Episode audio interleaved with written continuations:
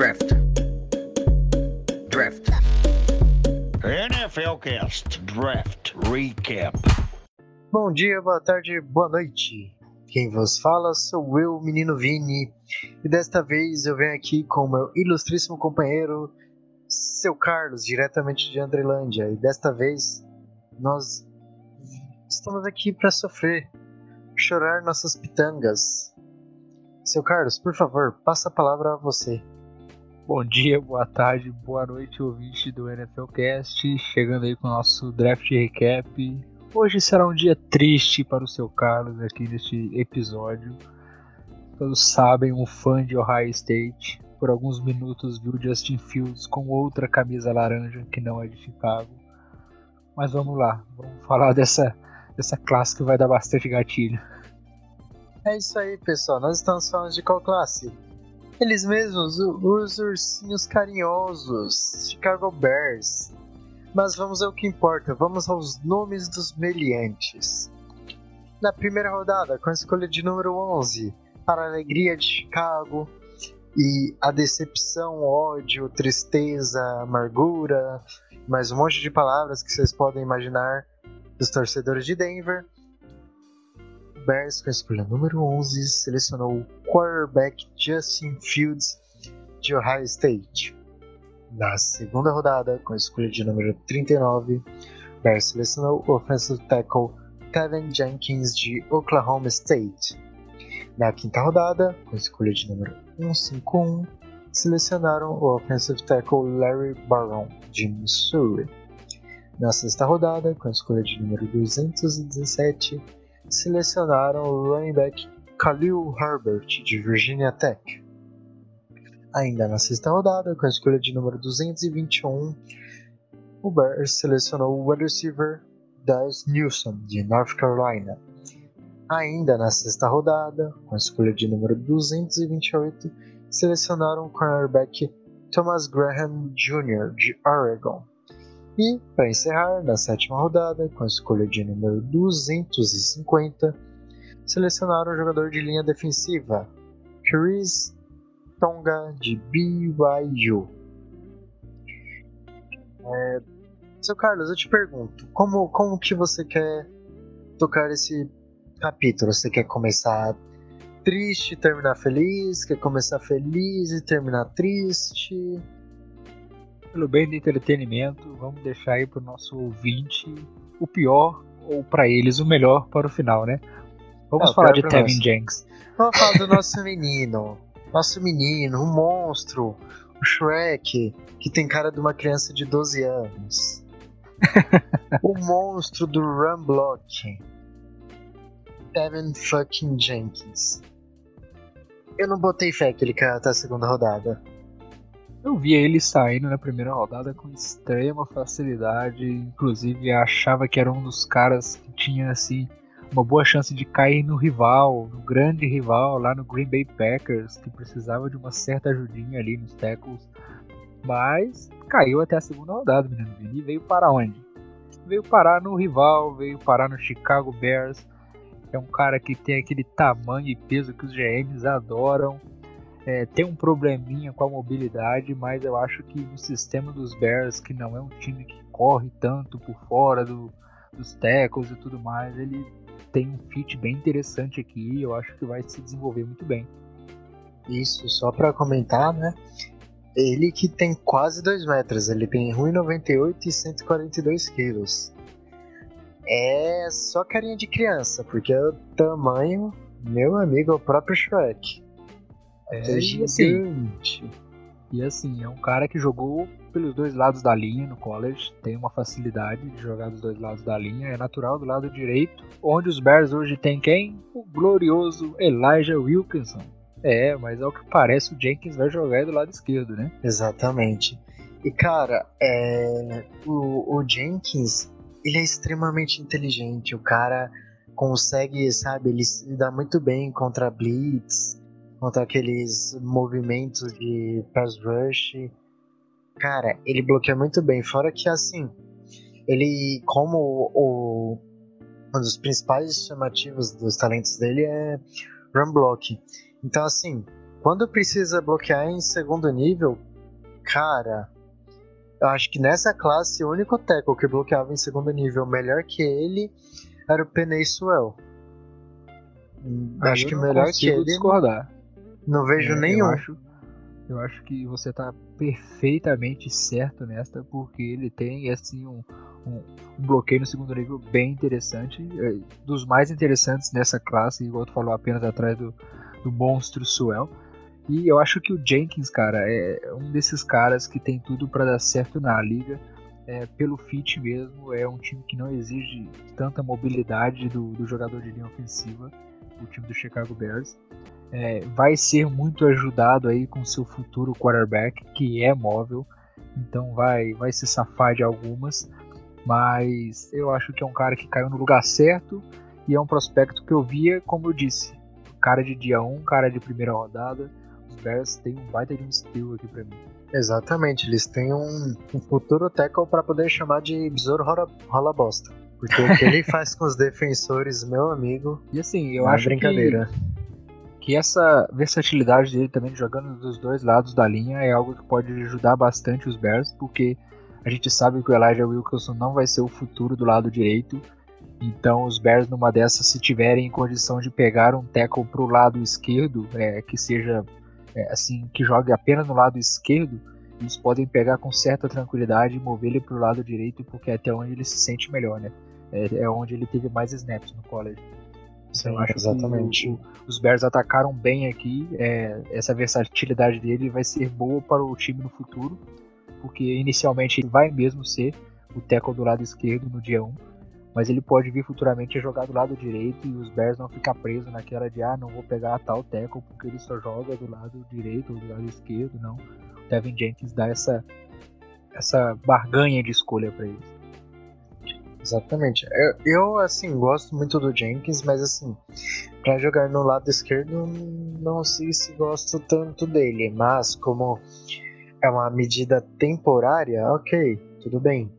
Fora que isso vai servir pra evolução dele. É, o único ponto assim que temos que lembrar é que o Jenkins ele é um pouquinho mais velho do que os demais prospectos dessa posição eram, entendeu? Então ele assim, ele pode chegar já mais maduro na liga. Devido à sua idade e tudo mais. Mas também não, não é aquele cara que você vai esperar ser, por exemplo, um dos top tackles da liga. Não. Ele pode ser um franchise tackle, um cara extremamente sólido, um cara que não vai deixar o quarterback na mão. É isso. E no jogo corrida, é aquele cara que vai pegar o defensor e parece que bota ele num carrinho de bebê e sai empurrando. É bem por aí. É o que você pode esperar dele. Mas reservamos pro final, né? O mais importante, o momento mais feliz. Feliz para muitos, tristes para alguns. Seu Carlos, você quer... eu vou deixar você começar, você dar seu relato de torcedor. Você Cara, gosta de ver o cara sangrar, né, menino an- tá, antes de você começar, eu só vou... Cara, quem diria que Justin Fields iria cair para 11? Cara, a torcida do Chicago Bears foi a loucura, compreensivamente, porque assim, meu Deus, esse cara pode ser assim, um ponto de virada para o time de Chicago, porque assim, é um time sólido, só que tava muito assim, posto em dúvida. Depois da temporada passada, sabe, ninguém mais tava botando fé no staff, no time, e o o Bears colocou a tag no Allen Robinson. Olha, Muita Robinson. gente tava se perguntando, cara, por que botar uma tag no Allen Robinson? Não tem quarterback. Meu Deus, é jogar dinheiro no lixo. Eu não vou dizer que, nossa, parece que não foi à toa, porque duvido muito que o Bears ia imaginar que o Fields ia cair no colo. Não, eles não iam. É, antes de qualquer coisa de falar sobre o draft, eu acho que vale lembrar, né? Os Bears, acho que selecionam aqui o franchise quarterback que talvez eles nunca tiveram. É, e não tô falando isso porque é o Justin Fields, porque vem de Ohio, porque era meu QB favorito da classe. Não, é sabido por todos que os Bears ainda não tiveram esse franchise quarterback muitos, inclusive, dizem que o dito cujo, ele, o Jay Cutler, foi o melhor quarterback que já passou por lá até hoje, né? Acho que isso diz muita coisa, não é, menino Vini? É, então, era isso que eu ia falar. Você foi mais rápido, mas assim, não é por isso e por aquilo. É. Porque o melhor quarterback da história do Chicago Bears é Jake Primetime Cutler. Exato. Mas vamos falar da classe, vamos falar do draft. Acho que o draft pro torcedor dos Bears foi assim. Acho que foi o, torcedor que saiu mais feliz.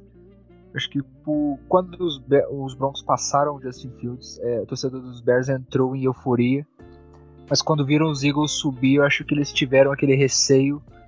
E aí depois os Eagles pegando lá o, o nosso querido Devonta Smith Aí a torcida dos Bears foi a loucura novamente. Eu acho que foi um duplo êxtase aqui nessa escolha. Os Bears acham o seu franchise quarterback.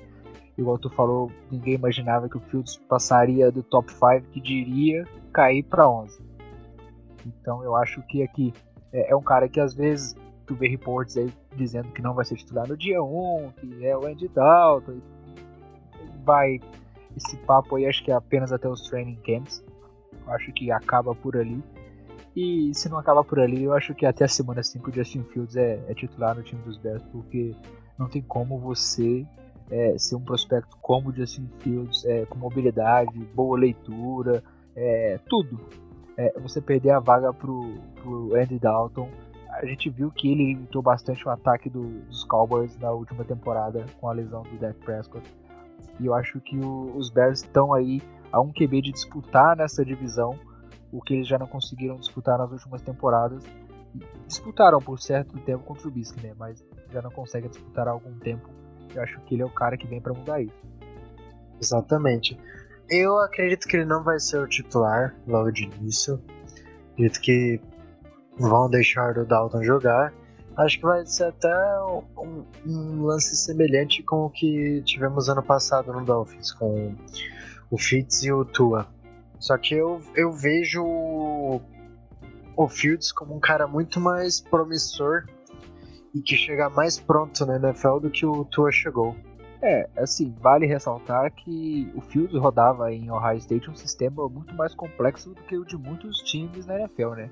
Eu acho que me mentalmente ele é um cara pronto para chegar jogando e eu acho que mais pronto que o Tua é, chegou é, na temporada passada. É, eu acho que também pode ser que não, não aconteça dele ser titular no dia 1, mas eu acho que os Bears vão acabar se arrependendo rapidamente disso.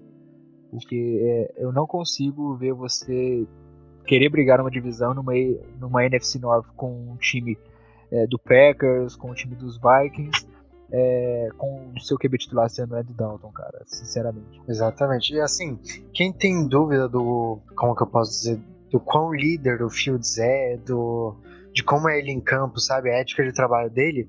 Cara, eu só recomendo um jogo. A semifinal do college do ano passado, por causa do 2020. Que ele é, tomou aquele com... baita hit nas costelas e voltou para campo e meteu o quê? Foram três touchdowns ou quatro depois que ele voltou com a costela lascada? Depois da volta, se não me engano, foram três só isso. Meteu ele três touchdowns cinco, em Clemson. naquele jogo. É. Isso, dois ele já tinha antes da, da lesão, digamos assim. E assim, uma coisa sobre a ética de. É, como profissional do Justin Fields, ele é um cara que, assim, eu falo, eu acompanhei de perto a, a começo da temporada, né? Até então a Big Ten não ia ter jogos. E se a Big Ten teve jogos, é, um dos responsáveis foi o Justin Fields. Ele foi um dos caras que lideraram é, nos bastidores para que isso acontecesse e a, e a conferência tivesse seus jogos. Então acho que isso já diz muito sobre, sobre a mentalidade do cara, sobre o quão competidor ele é, é e, e, profissional também. É um cara que, acima de tudo, ama o que faz, né? E isso. Assim, tem muito cara bom, mas assim, um cara bom que ama o que faz é difícil sem dúvida. E assim, uma coisa que você, você citou a lesão dele na, na semifinal do college, ele voltando pro jogo e fazendo o que fez. É, no último playoff também ele jogou os playoffs machucado com uma lesão no tornozelo. Bem lembrado, bem lembrado, seu Carlos. Isso aí é muito pouco lembrado pela, pela galera. que às vezes critica e inventa esses boatos de, do lado profissional e ético do Justin Fields. É, acho que isso aí é tão baboseira quanto a questão das leituras dele. A galera que, que, não, que não entende muito sobre a parte tática e técnica do jogo, eu recomendo até o podcast do Ball Talk, tá, do Rafão. É, quando eles falaram sobre os QBs, cara, é, eu não me lembro quem era o convidado, mas ele, assim, destrinchou o sistema de Ohio State é, maravilhosamente. Não foi o Davis? Explica... Não, não foi o Davis, foi um outro cara. É, se não me engano, é um cara que cobra os Jets aqui no Brasil, alguma coisa assim. Uhum. É, é ele destrinchou maravilhosamente o sistema de Ohio e o porquê o Justin Fields é, é, segura um pouco para fazer as jogadas e é o que parece para a galera que ele trava nas leituras, mas não é. é. Resumindo bem aqui, é porque o sistema de Ohio State são várias options né, na, nas rotas dos recebedores e o, o, quarterback tem que esperar as rotas se desenvolver para saber em que lado eles vão quebrar, por exemplo. É, aquela, aquela bola na, na, na semifinal do college do, da temporada retrasada. Retrasada não, é, retrasada. Quando o Chris Olave quebrou pro lado errado e o Fields é, passou como se ele fosse para o meio e ele cortou para fora e rolou aquela interceptação é um bom exemplo disso. Ali mostra o, como é esse sistema e o porquê ele segura um pouco é, mais a bola do que os outros quarterbacks, vamos dizer assim, tops da classe. É puramente uma questão de sistema e talvez isso é, interfira um pouco no quanto ele vai segurar a bola né, no, no, uhum. no pocket. É, mas eu acho que, que é algo que é mais fácil de se corrigir do que um problema de leitura que às vezes a galera inventa que ele tem. É, fora que na NFL você não vai ver um, uma jogada desenhada com diversas rotas em option. É, é por isso que a gente fala que o sistema de Ohio é muito mais complexo do que a maioria dos sistemas rodados hoje na NFL. E tem até aquela que a galera fala que qualquer quarterback jogaria no sistema do Kyle Shanahan, porque é um sistema muito simplificado. E isso vai muito na contramão do que era o sistema de Ohio. Então é um bom exemplo de que na NFL terá muito pouco disso e não terá nada disso, acredito eu, no Chicago Bears, para falar a verdade. é, se o Mad Nag ele fez um ataque extremamente amistoso pro, pro Trubisky no segundo ano dele, que não sei se vocês lembram, mas o segundo ano do Trubisky ele foi pro Pro Bowl e cara, ele jogou demais aquele ano. Muita gente é. se iludiu ali. Eu fui um desses. Eu botei fé no Trubisky um dia. Foi o ano que a galera pegou e falou assim: opa, vamos ver, vamos esperar para ver o terceiro ano do Trubisky. Não vamos massacrar ele aqui, não. Vamos dar o benefício da dúvida, porque pela temporada ele realmente merecia. É, só que o terceiro quarto ano dele foi só ladeira abaixo. Exatamente. Infelizmente. Mas eu acredito que Mad Neg ainda tem, tem lenha para queimar ali no Bears, ainda mais agora com com o Fields, então ele, ele deve criar alguma coisa. Ele, ele é um cara criativo para ataques, então ele deve trazer algo interessante. A única coisa assim que me preocupa um pouco no Bears é que eu acho o jogo corrido do Bears um pouco abaixo da média. Eu não confio muito no David Montgomery. Porém, é, os recebedores do Bears eu gosto bastante, que é o Allen Robinson e o Darnell Mooney. Darnell Mooney que foi muito pouco falado e, cara, teve um merece ano espetacular. Merece, merece demais. Ele foi um dos poucos caras que foi bem contra o Jalen Ramsey. Sim, sim, tem alguns vídeos dele, inclusive, queimando o Ramsey. É, eu acho que é um cara que vem para um, um, ano aí que é para explodir, tá? Vamos Exatamente. ver se ele vai ter a ajuda uhum. do quarterback e a gente espera que seja o Fields o mais cedo possível, né? Porque Sim. com Andy Dalton não, não vai acontecer, com o Nick Foles isso não vai acontecer. Todo mundo aí já tá careca de saber e já sabe o que esses caras mostraram aí nas últimas temporadas depois de seus declínios, né? Exatamente, Andy Dalton um dia foi um quarterback bom, mas um dia muito distante. É, ele cansou de levar o, o Cincinnati Bengals aos playoffs. Só que perdia sempre no, na primeira rodada, né? É, sempre caía no wildcard. Mas, enfim. Isso é um papo para outro dia. Mas, assim, vocês devem estar se perguntando, pô, é, vocês só vão falar melhor de, de dois prospectos? Pô, sim, é isso mesmo. Assim, vale a menção rosa pro Des Nilsson, que tinha um pequeníssimo hype sobre a pessoa dele e tal, mas Só isso. Exatamente, não tem muito mais do que o que falar.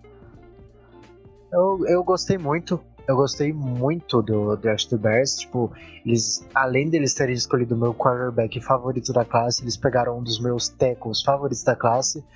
Pô, o pessoal que nos acompanha mais tempo deve estar de saco cheio de ouvir falando do Tevin Jenkins.